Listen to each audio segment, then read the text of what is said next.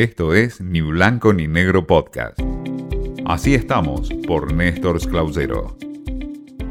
¿Qué tal? El gusto en saludarlos en este espacio en donde conocemos cómo estamos en el mundo de los medios de comunicación y los periodistas. Les traigo dos temas. Uno tiene vínculo con algo que preocupa a muchos de los medios, que es saber cómo los contenidos se pueden financiar en el mundo entero, en la era digital, en donde cada vez más gente lee, pero menos pagan por ese contenido. Es decir, como repetimos en varias ocasiones, antes, cuando existía de manera masiva la era del papel, quien leía pagaba porque compraba el diario. Hoy lee a través de la computadora una información del celular, pero no siempre se paga.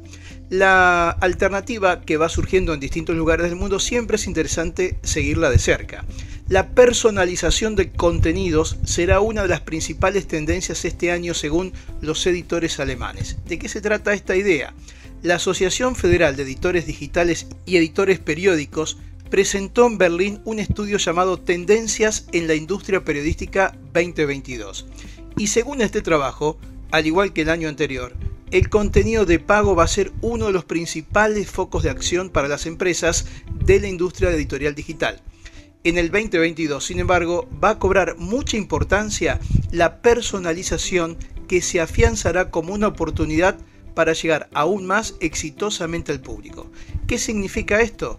que cada uno de los medios debe trabajar con contenidos que pueden ser de interés para determinado sector de sus audiencias y puntualmente va a trabajar para eso y le va a cobrar.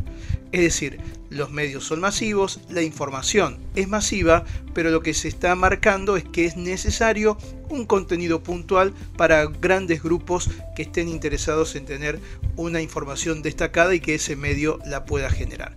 Veremos si es una alternativa. En la Argentina por ahora el tema sigue estando en un segundo plano, se discute y mucho la manera de llegar a mayor cantidad de lectores pagos, pero y si bien se va creciendo, sigue siendo un tema recurrente. En la Argentina la cultura del no pagar es muy fuerte y eso se hace muy difícil en la parte periodística con contenidos. Ocurre en otras ramas, pero obviamente en lo estrictamente periodístico es un problema ya que no existe esa cultura de pagar y se quiere, se cree que lo más importante siempre viene gratis, aunque en realidad nunca es gratis, de alguna u otra forma lo terminamos pagando.